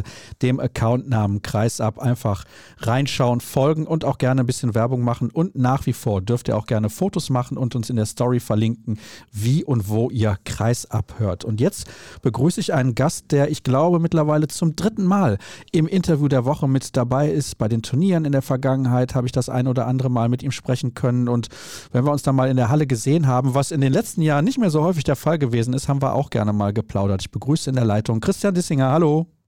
Hi, grüß dich. Du sitzt gerade wo genau, denn du hast ja Europa verlassen. Das wird der ein oder andere mitbekommen haben, aber vielleicht kannst du es selber noch mal kurz erzählen. Ja, ich bin gerade in Doha, in Katar. Zum Glück im Hotel, da es draußen zu heiß ist. Aber ja, ich bin außerhalb von Europa für drei Monate, also noch einen Monat genau. Du hast dich ja im März dazu entschlossen, von Dynamo Bukarest wegzugehen. Und darüber möchte ich natürlich mit dir ein bisschen sprechen. Wir sprechen gleich auch noch über den Handball auf dem Balkan, weil du hast dich bei mir gemeldet. Ich habe ja zuletzt mit Nesat Smajagic darüber gesprochen, wie es da aussieht. Und dann hast du gesagt, ja, das ist ein interessantes Thema. Und dann habe ich gesagt, dann lass uns doch darüber sprechen, denn du kennst dich schließlich aus. Du hast drei Jahre bei Vardar Skopje gespielt. Aber zunächst mal die Nummer da mit Bukarest. Das ist am Ende nicht so gelaufen, wie du dir das vorgestellt hast. Nein, also überhaupt nicht so gelaufen und ja, man hat mir dann letztes Jahr am Ende der Saison mitgeteilt, dass ich den Verein verlassen soll, beziehungsweise dass ich gehen kann, wenn ich will, auch. Und ja, dann waren wir da halt ständig dran, da was zu finden, aber das war halt auch ein ungünstiger Zeitpunkt, da kurz zuvor halt der Krieg in der Ukraine angefangen hat ja, es war halt alles relativ unsicher. Der ganze Markt ist nach wie vor dann noch ein bisschen beeinflusst davon und das hat sich da halt alles nicht ergeben. Und dann kam im Februar kam, oder es kam das ganze Jahr über Anfragen, aber im Februar kam dann aus Katar hier die Anfrage. Und der Reiz ist einfach wieder zu spielen. Ich habe fast die ganze Saison nicht gespielt. Also ich habe mit zwei Spielen mitspielen dürfen. Das war alles. Der eine Reiz ist zu spielen, der andere ist dass man hier halt um vier Titel noch spielt. Also einerseits die Liga, zwei Pokale und dann am Ende die asiatische Champions League. Und das hat dann gepasst, weil einfach der sportliche Reiz da war. Bei den anderen Sachen vorher, da hat es einfach sportlich nicht gepasst und da ist man auch zu, ja, das nie zum richtigen Nenner gekommen, wo das dann hätte wirklich passen können.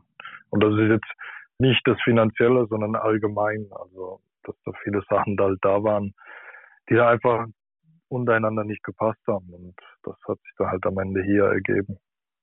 Der Verein, für den du spielst, heißt Aldo Hale Sports Club. Also das mal kurz als Erklärung. Der ein oder andere wird den Verein vielleicht schon mal gehört haben vom Namen her. Und du hast ja gesagt, du bist jetzt nicht mehr lange da und du bist auch im Hotel logischerweise. Wer schon mal in Katar war, der weiß, um diese Jahreszeit sollte man eigentlich die Wohnung gefühlt gar nicht verlassen. Aber wie auch immer, du hast jetzt auch erwähnt, dass ihr noch asiatische Champions League spielt. Wäre das für dich auch sportlich interessant gewesen, wenn der Verein aus der Champions League schon raus gewesen wäre? Und wie ist das Niveau eigentlich überhaupt, auch im Training?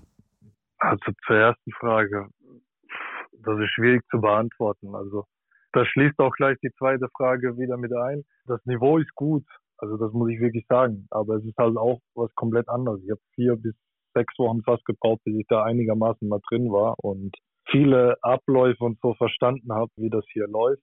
Es ist relativ kompliziert. Es ist komplett anderer Handball, beeinflusst halt auch von von den nordafrikanischen Staaten, dass hier halt auch viele Trainer aus Tunesien, auch viele Spieler aus Tunesien und Ägypten halt hier sind.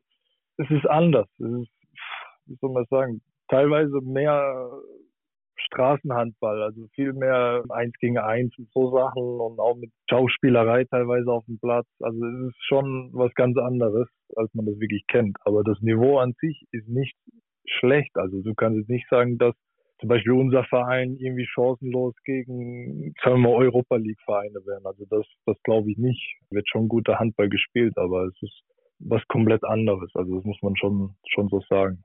Aber jetzt nicht unbedingt nur in schlechter Weise, sondern auch in guter. Also Infrastruktur hier ist wirklich sehr, sehr gut. Trainingsbedingungen perfekt. Alles super. Und die Jungs, ja, die hauen sich da auch richtig rein. Also das kann man da auch nicht sagen.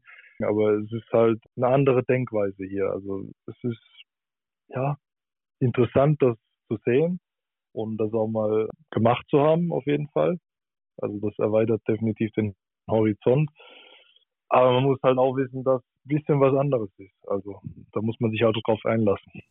Jetzt ist es ja so, du hast ja schon die ein oder andere Station hinter dir. Du hast bei den Kadetten Schaffhausen in der Schweiz gespielt für zwei Jahre. Du warst drei Jahre bei Vardar Skopje und jetzt sagen wir mal so grob anderthalb Jahre in Bukarest. Und du hast jetzt gerade dann auch gesagt, dass das den Horizont auch erweitert und man natürlich dann auch eine komplett andere Kultur nochmal kennenlernt. Was sind denn die größten Unterschiede und vielleicht sogar auch Schwierigkeiten? Du hast ja eben auch gesagt, du hast ein bisschen gebraucht, aber vielleicht gehen wir mal vom Sportlichen weg, weil ich kann mir schon vorstellen, dass es ja, dass es ein komisches Gefühl ist, dass man eigentlich den ganzen Tag nicht raus kann, weil es einfach viel zu heiß ist. Ja, also ich kam hier ja im März an. Das war dann zehn, zwölf Tage, glaube ich. Und dann fing der Ramadan an. Mit dem Ramadan war es hier sehr, sehr, sehr schwierig, weil tagsüber eigentlich grundsätzlich alles zu hat, auch mit Essen und Getränken halt als Ausländer, das eingeschränkt ist. Also man soll das nicht in der Öffentlichkeit machen, was selbstverständlich ist, ähm, Respekt zu zeigen. Aber trotzdem, das Leben war versetzt in die Nacht und man hat sich da einen komplett anderen Rhythmus angelegt. Also ich selbst habe dann auch bis vier, fünf war ich dann wach und habe bis elf, zwölf geschlafen, weil, weil man sich da auch anpassen musste. Die Spiele waren teilweise abends um zehn, halb elf. Dann musste man halt alles ändern. Seit der Ramadan rum ist, das war dann Ende, na, wann war das? Ende April, glaube ich, ja, 20. April, sowas in den Dreh war das Wetter noch einigermaßen okay und erträglich. Also da reden wir dann von 38, 39 Grad. Aber mittlerweile sind wir da deutlich über die 40 drüber tagsüber. Und hier ist es halt nicht so, dass das erst um zwei, drei mittags ist, sondern um elf hast du halt schon 40 Grad. Und das ist halt der große Unterschied. Da willst du auch nicht groß raus. In die Malls oder sonst was willst du auch nicht unbedingt, weil da wechselst du halt ständig die Temperaturen. Dann geht das von 43, 44 halt mal auf 20 wieder runter. Und das ist dann auch nicht so angenehm. Also bewege ich mich hauptsächlich nur im Hotel.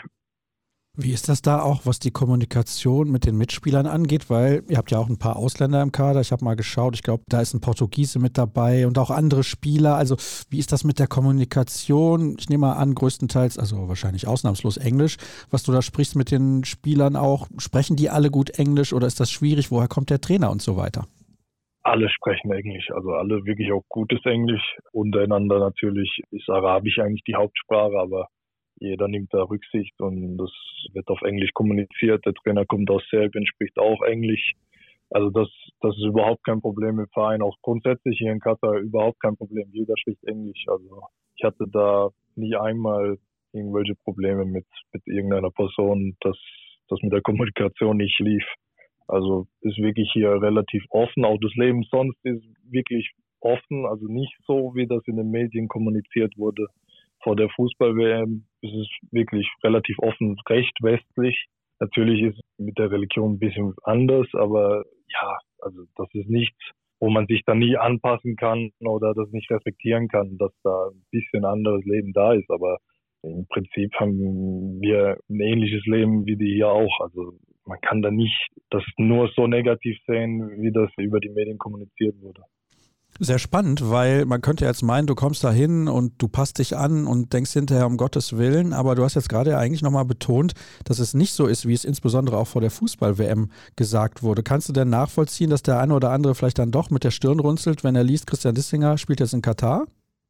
Ja, kann ich nachvollziehen, weil einfach viele Unwahrheiten oder viele Halbwahrheiten in die Welt gesetzt wurden, gerade in Bezug auf die Fußball-WM. Also ich kann jetzt nicht davon reden, dass das Leben komplett eingeschränkt ist. Man kann sich kleiden, wie man will hier. Also ob Mann oder Frau, das ist dann auch egal. Wirklich, es gibt hier so viele Ausländer, die ganz normal rumlaufen, westlich rumlaufen. Aber natürlich in öffentlichen Gebäuden wie Banken oder sowas sollte man halt schon lange Hose anziehen. Aber das ist einfach ja, ich weiß nicht, wie ich das sagen soll, aber da muss man auch gewisserweise Respekt zeigen und sich auch ein bisschen an die Kultur anpassen. Man kann nicht alles nur schlecht reden und auch sonst die, die ganzen Bedingungen hier sind wirklich sehr gut, also sehr modern. Alles läuft über Internet, also die digitale Infrastruktur und alles, das ist alles sehr, sehr gut hier und recht fortschrittlich. Also ich kann mich dem was so vor der Fußball-WM berichtet wurde, kann ich mich überhaupt nicht anschließen. Also das ist definitiv nicht so. Und da wurde viel, weiß ich nicht, wahrscheinlich aus Neid, dass ein kleines Land mit Geld halt auch eine Fußball-WM kaufen konnte, ins Schlechte gezogen. Also, dass sie die gekauft haben, das ist ja mittlerweile bekannt. Das soll aber 2006 um den Dreh auch mal der Fall gewesen sein bei einer anderen Nation. Von daher muss man das, glaube ich, alles immer ein bisschen relativieren. Und auch wenn ich das nicht gutheißen kann, dass man ein Turnier kauft, das man gerne ausrichten möchte. Aber ja, gut, da können wir jetzt noch stundenlang drüber diskutieren. Ich wollte aber nochmal zurückkommen zum Sportlichen. Ich meine, ein Riesenvorteil ist natürlich auf jeden Fall, du hast ja kurze Auswärtsreisen. Ja, gar keine Auswärtsreisen. Also die Liga wird eigentlich in einem Turniermodus gespielt. Also es sind zehn Mannschaften. Alle Spiele sind in einer Halle. Die Spieltage sind alle gleich. Also das heißt, wir spielen zum Beispiel samstags in der Halle, beziehungsweise es gibt zwei Hallen in dieser Halle. Also es sind drei Zeiten, wo fünf Spiele gespielt werden. Dann donnerstags wieder, also alles so vier, fünf Tage Modus, weil die Liga hier erst im Februar begonnen hatte. Also Das geht halt immer so Stück für Stück. 18 Spiele, dann kommen noch zwei Pokale, da kommen zwei bis drei Spiele pro Pokal dazu und dann am Ende die asiatische Champions League. Also das ist so die einzige Reise, die wir dann wirklich haben. Wie sieht es denn da aus, was die Champions League angeht? Hol uns da doch mal ein bisschen ins Bild, weil ich glaube, sehr wenige sind darüber informiert. Ja, also die Champions League ist vom 1. bis zum 10. Juni im Iran. Sind hauptsächlich Länder, oder sind hauptsächlich Mannschaften aus Ländern wie Katar, Bahrain, Kuwait, Iran, ich glaube aus Indien eine Mannschaft, aus China eine und aus Usbekistan, wenn ich mich da nicht täusche. Also ziemlich durchmischt, zwei Gruppen. Also wird erst die Gruppenphase gespielt. Ich glaube, eine Gruppe mit sechs, die andere mit fünf Mannschaften und dann kommen zwei weiter ins Halbfinale und dann Halbfinale, Finale. Also das wird dann im K.O.-Modus gespielt.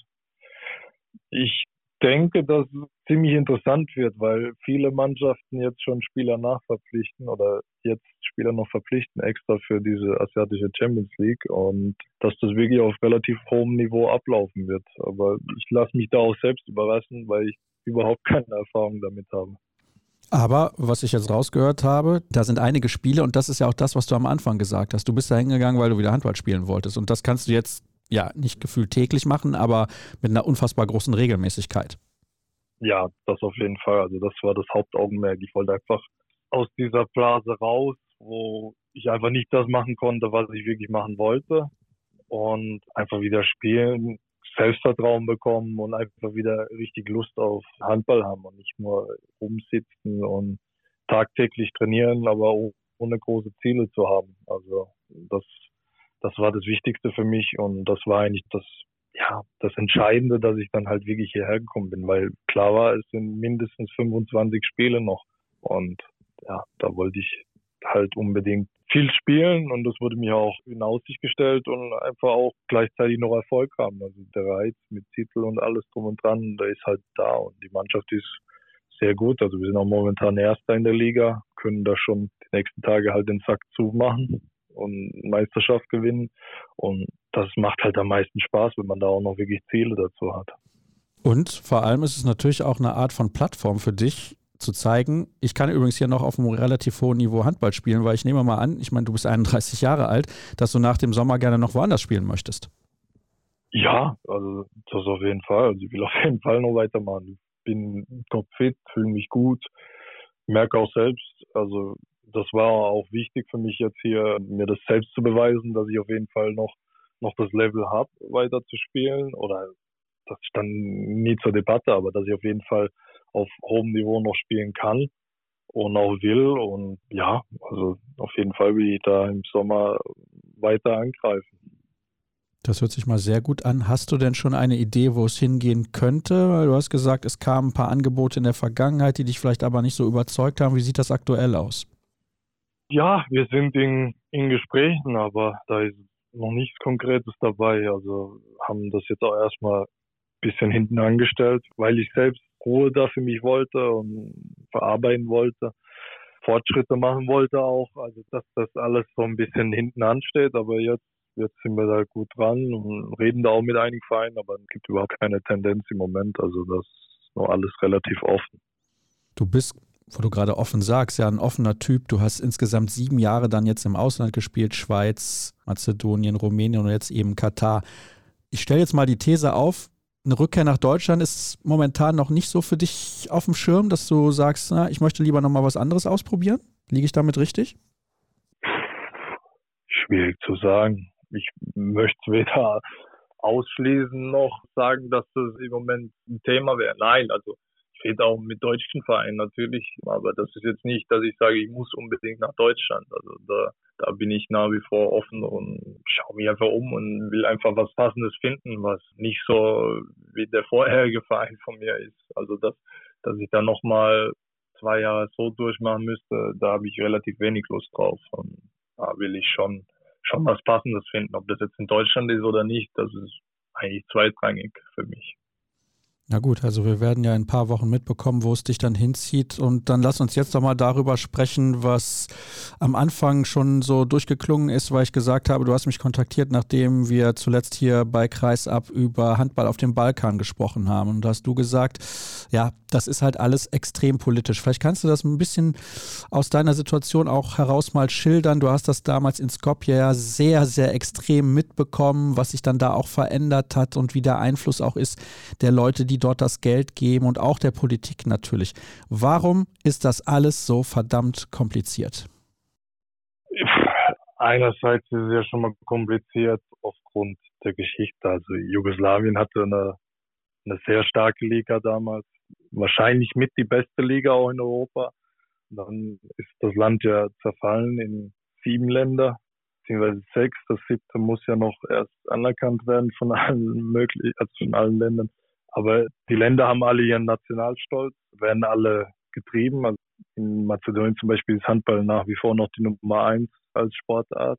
Und es ist relativ schwierig, weil nicht so viel Geld auf dem Balkan da ist. Also da muss man sich auch überlegen, Mazedonien hat zwei Millionen Einwohner, Serbien hat acht, Kroatien vier, Bosnien vier Millionen. Und die haben alle ein, zwei Mannschaften, die vernünftig da sind, also die vernünftig spielen können. Und das ist relativ schwierig, weil einfach zu wenig Geld da ist. Die Infrastruktur ist teilweise immer noch veraltet. Sie haben immer wieder Talente, gute Spieler, aber das reicht halt nicht. Also teilweise bekommen die jungen Spieler 400, 500 Euro und müssen damit klarkommen. Also das, das ist alles relativ schwierig und natürlich auch politisch getrieben, weil aus öffentlichen Geldern werden teilweise die Vereine mitfinanziert. Also so ist es ja nicht. Also in Mazedonien gibt es zum Beispiel ein Voucher-System, wo dann Vereine Summe XY bekommen während der Saison halt. Und das weiß ich auch, dass es das in anderen Ländern gibt, aber ja, solange das nicht irgendwie modernisiert wird oder größere Sponsoren da halt reinkommen, dann ist das halt fast unmöglich. Und auch eine Liga an sich kann ich mir nicht vorstellen, weil es da zu viele Eigeninteressen gibt und der Nationalstolz auch von den einzelnen Ländern auch zu groß ist, dass man da zusammen eine Liga machen würde, dass dann Champions League Teilnehmer darüber bestimmt werden. Das kann ich mir so nicht vorstellen. Ich kann es mir auch sehr, sehr schwer vorstellen und das ist ein bisschen das Problem. Also wenn es daran schon scheitert, dass wir uns das vorstellen können, die Wahrscheinlichkeit liegt dann, keine Ahnung, im negativen Bereich. Also das wird nicht passieren und als ich da zuletzt ja mit Nessat drüber gesprochen habe, da hat er gesagt, er glaubt nicht, dass der Charakter der Menschen auf dem Balkan das Problem ist. Aber vielleicht ist es das doch.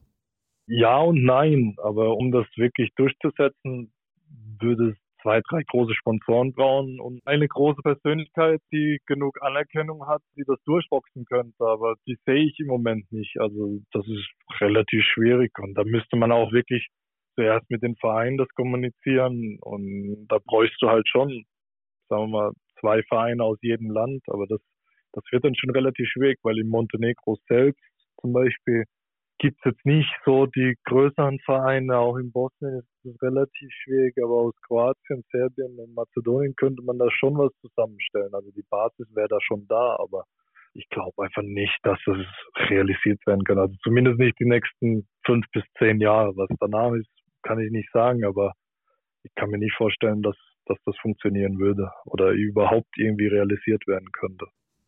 Jetzt ist es so, du hast drei Jahre bei WADA gespielt, auch drei Jahre, die, ich sag mal, komplett unterschiedlich verlaufen sind, weil am Ende konnte man dann ja auch erahnen, dass es mit dem Verein nicht auf dem Niveau weitergeht, das jahrelang eigentlich erreicht wurde, mit zwei Champions League-Titeln beispielsweise, mit regelmäßigen Teilnahmen beim Final Four in Köln. Also das war ja eine sehr, sehr starke Phase da 2017 bis 2019 und genau da hast du ja dort auch gespielt.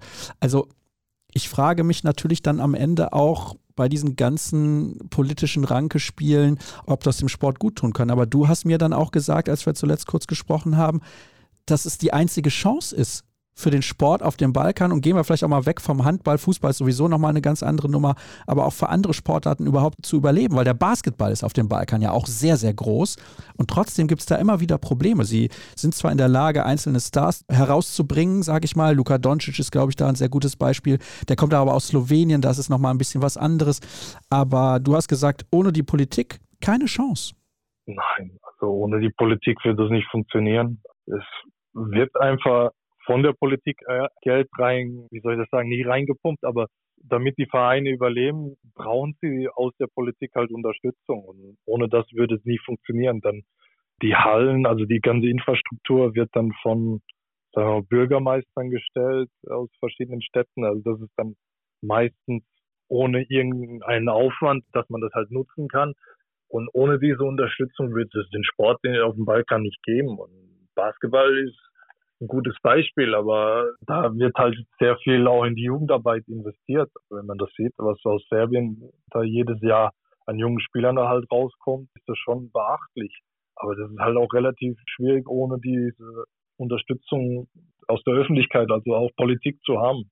Wie ich das anfangs gesagt hatte, die Länder sind halt alle relativ klein. Also da reden wir über, über ein Land, was glaube, Ende der 80er Jahre um die 20 Millionen Einwohner hatte. Das ist halt in Teilrepubliken oder neue Länder zerfallen und die sind halt alle relativ klein. Die Wirtschaft ist nicht so stark und wenn es da keine Unterstützung der Öffentlichkeit gäbe, würde der Sport auch nicht so existieren. Also von daher muss man auch sagen, dass sie auf ihre Weise doch sehr erfolgreich sind. Wenn man jetzt sieht, dass sechs Länder für die Handball-EM qualifiziert sind, ist das schon sehr beachtlich, weil es sind wirklich alles kleine Länder die das für ihre Weise Maximum wirklich rausholen.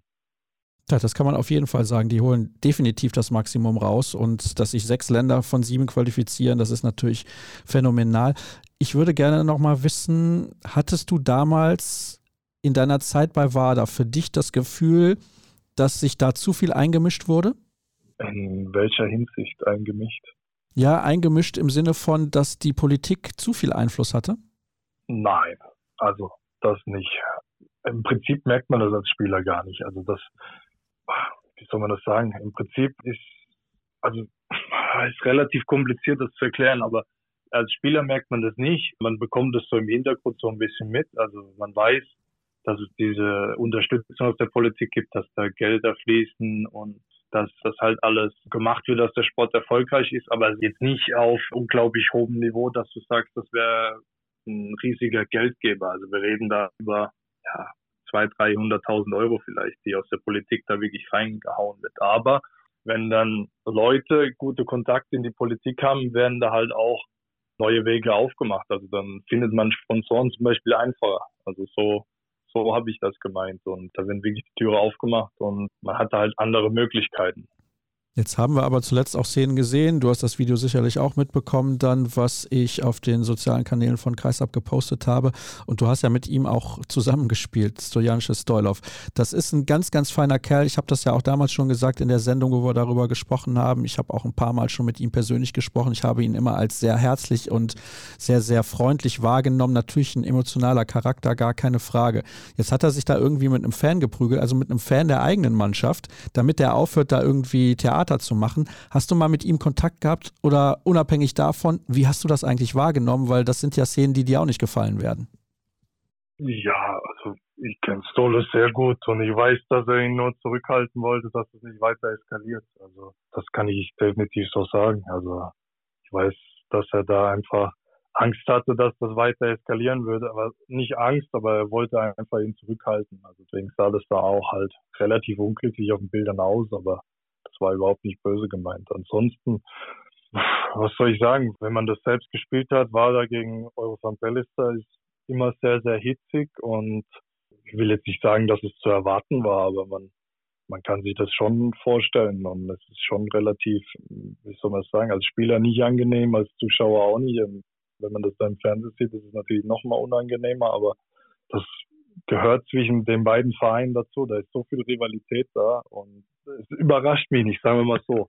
Aber ja, sollte halt nicht sein. Also sollte alles noch relativ fair ablaufen, aber das zwischen beiden Vereinen aufgrund der Rivalität einfach fast gegeben. Also sie mögen sich überhaupt nicht. Man kann schon fast von Hass sprechen und da ist einfach zu extrem und das ist nicht schön zu sehen, aber leider Gottes dann doch Standard in diesen Duellen.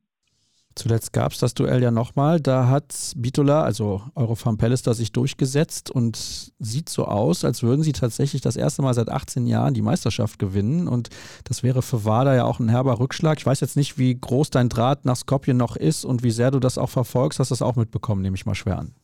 Ja, also ich habe beide Spiele gesehen und sieht so aus, dass Eurofan Pellister, ich glaube, das erste Mal seit 20, ungefähr 20 Jahren dann halt Meister werden würde. Hätten sie verdient. Also wenn sie das wirklich am Ende schaffen, haben sie das verdient. Und dann muss man halt sehen, wie das bei denen dann weitergeht, ob sie wirklich nächstes Jahr in der Champions League spielen dürfen. Ja, das ist natürlich auch noch so eine Frage. Da geht es ja auch um Infrastruktur und so weiter und so fort. Und WADA ist ja von den europäischen Wettbewerben ausgeschlossen worden. Also ja, das ist eine Frage, die sich definitiv dann im Sommer klärt. Ich kann nur hoffen, dass das alles wieder ein bisschen in geordnetere Bahnen geht. Vielleicht kann man es so auch ausdrücken. Gut, ich meine, jetzt haben wir eine halbe Stunde miteinander geplaudert ungefähr. Ich glaube, wir haben so alles besprochen, was besprechen werden kann. Oder hast du noch was, was du loswerden möchtest? Nein, nein, von meiner Seite aus ist alles gut. Ich glaube, dass wir alles durchgesprochen haben. Ja, das glaube ich auch. Also trotzdem natürlich nochmal herzlichen Dank für deine Zeit und weiterhin viel Erfolg, vor allem dann auch in der asiatischen Champions League. Wir werden das verfolgen, mal gucken, was dabei rauskommt. Ist natürlich ein bisschen schade, dass wir nie auch mal einen Journalisten einladen können, der uns da ein paar Insights noch verrät, aber deswegen umso interessanter mit dir heute zu sprechen. Und das war es natürlich dann auch für diese Ausgabe. Bunter Themenmix, mal wieder, hoffe ich. Und ansonsten, alle Infos findet ihr wie immer auf den sozialen Kanälen Facebook, Twitter, YouTube und Instagram, Hashtag und Accountname Kreisab. Ich wünsche euch eine schöne Woche und bis zur nächsten Ausgabe. Ciao.